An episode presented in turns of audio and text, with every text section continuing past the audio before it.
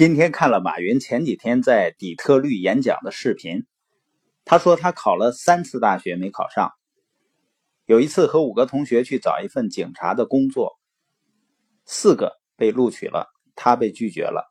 还有一次呢，他和一个兄弟在酷暑中等了两个半小时，为了能够申请一个当酒店服务生的工作机会。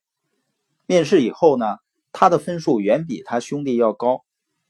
但之后，他的兄弟被录取了，他被拒绝了。三十年过去了，他那个兄弟仍然在那个酒店的洗衣房工作。还有一次呢，他和二十四个人一起去肯德基找工作，二十三个都被录取了，只有马云被拒绝了。你发现我们很多人啊，一遇到拒绝啊或者不顺利啊，就灰心丧气，就开始对自己的生命呢失去控制了。因为他们把控制大权呢让给了一些外在的因素，而如果有可能性思维呢，就可以控制自己生命了。解决问题的方法呢，有的时候可能看似很难，但事实上呢，很多人他只是不愿意尝试，并且呢，你有可能性思维，你就相信问题总是有解决的办法。马云就说呢，他已经习惯了被拒绝，即使到现在。如果什么事情上失败了，或者没有达成某个目标，他大多数时候呢都会说没事习惯就好。他说要习惯被人拒绝，要习惯那些没有人来帮助我们、没有人支持我们的日子。也就是说，创业的路上呢，遇到的事儿啊、境遇啊，是我们不能控制的，甚至呢都是差不多的，都会遇到困难、遇到拒绝，但如何反应呢，却是。你来决定的。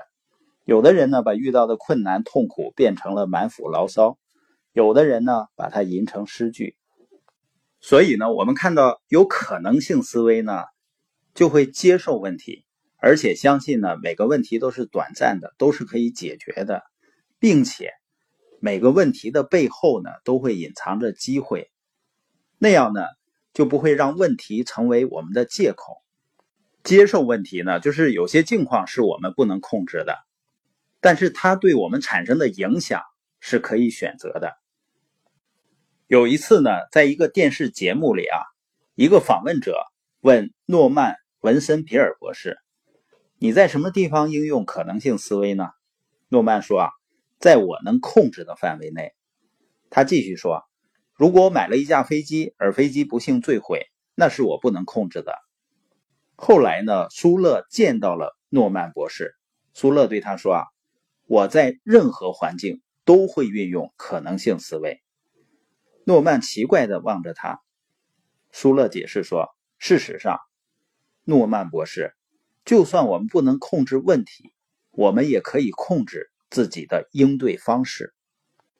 如果我们在困难中啊、逆境中仍然能控制自己的反应，实际上呢？”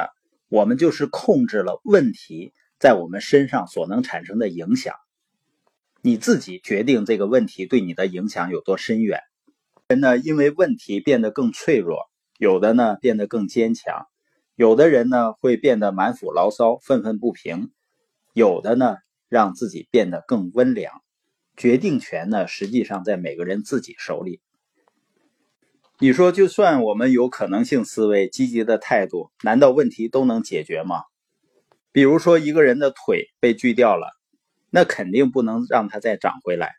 但是你可以装上假肢，不断的锻炼，从而走得更好、更快。这样做呢，其实就是在驾驭问题。可能性思维虽然不敢说是灵丹妙药，但是如果我们肯相信的话。它会治疗大部分的疑难杂症。